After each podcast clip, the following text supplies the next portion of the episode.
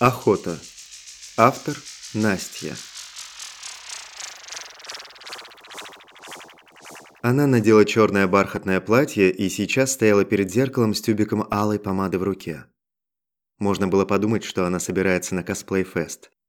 И платье, и макияж давно вышли из моды, уступив утилитарным комби из хамелеона, ткани меняющий цвет, и пудре маски, идеальному мейку.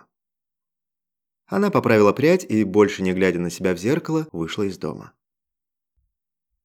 Он сидел в глубоком кресле и не обернулся, когда дверь, тихо щелкнув, закрылась. Так было каждый год. Он бил посуду, пока та не стала не бьющейся, напивался, даже заранее улетал куда-нибудь. Потом он смирился и лишь смотрел, как она, все еще чертовски привлекательная, надевает что-нибудь не модное, но такое соблазнительное, и улетает на своем летмобиле, чтобы вернуться за полночь. В такие дни он был уверен, что летает она на метле. Впрочем, иногда она не красилась и надевала простой брючный костюм. А где вы видели ведьму в брюках? Сегодня он заранее выпустил цикаду, крошечный дрон, который должен был незаметно следовать за ее летмобилем. Сегодня он все узнает. Когда-то давно она попросила его пообещать. Раз в год 13 ноября. Да, иногда оно выпадало на пятницу. Она улетает на целый день, а он ни о чем ее не спрашивает и не пытается ничего узнать. Если слово будет нарушено, она улетит. Так и сказала. «Улечу». Но не ведьма. Ему ничего не оставалось, как согласиться. Он терзался подозрениями, ревновал, но не осмеливался нарушить договоренность. А потом день Икс проходил, и жизнь шла своим чередом. Со временем он привык, но странное условие по-прежнему занимало его как головоломка, которую не удается решить. В этом году любопытство оказалось сильнее и слова, и страха. Да и что может случиться сейчас? Столько лет прошло, куда она улетит? Жили они замечательно. Конечно, ссоры бывали, но они действительно любили друг друга. Она была внимательной и заботливой, охотно делилась с ним, казалось, всем, а он отвечал взаимностью. И только в этот ноябрьский день она безмолвно исчезала, а уже следующим утром варила кофе. А бывало и пекла ему его любимый пирог. Как будто не пропадала где-то весь прошлый день и большую часть ночи. Возвращалась она неизменно довольной, с блуждающей на губах плохо скрываемой улыбкой, и только ее взгляд иногда задумчиво останавливался на небе. Он встряхнулся и коснулся экрана. Дрон уже должен был транслировать изображение. Экран засветился.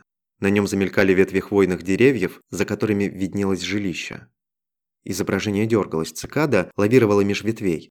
Рассмотреть что-то было трудно, и все же он решил, что это север. Несколько секунд спустя он увидел окно. Оно было даже не зашторено, не говоря уже о защитном покрытии. Так что сквозь стекло была видна комната. В комнате была она. Она и киборг.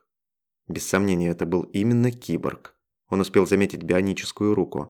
Протез был черным, искусно сработанным и напоминал о киборгах из старых фантастических фильмов, откуда и перекочевало само слово. Создатели не пытались сделать его незаметным. Надо же, они еще остались? Камера дрона навелась на лицо хозяина. Миг, и ярко-голубой глаз заглянул, казалось, даже не в объектив, а прямо в душу.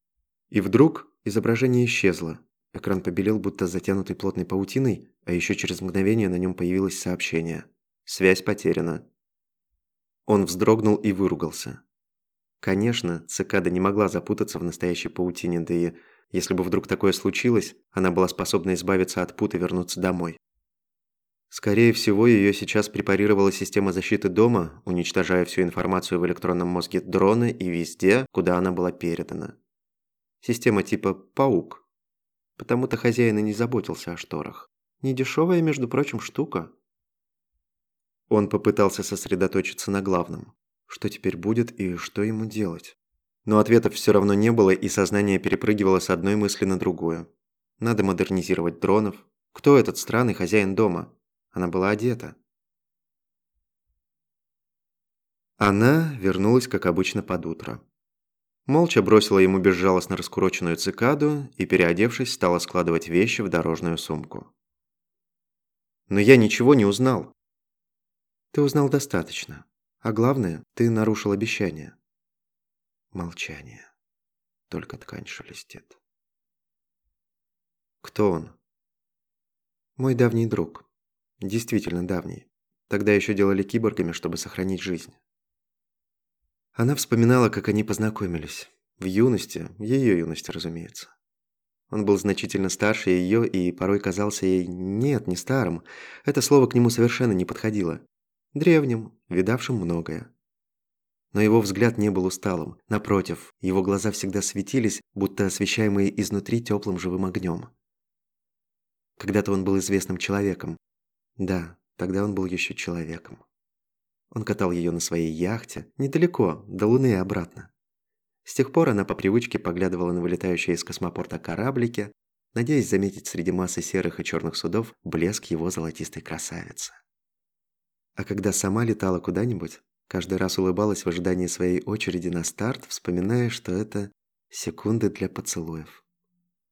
Он был гонщиком, знаменитым, лучшим в своей категории. Он-то и научил ее управляться с кораблями, так что удивлялись опытные пилоты. Он многому ее научил. Однажды ему не повезло. Потерявший управление танкер, авария. Но его подлатали в прямом смысле слова. Он стал киборгом и уже не мог участвовать в соревнованиях как имеющий технические преимущества. Преимущества, ага. Люди побаивались таких, как он. Через некоторое время подобные операции были запрещены, а вскоре был найден способ восстановления биомассы, и киборги остались несбывшимся прогнозом фантастов если бы отсутствие Титана означало человечность.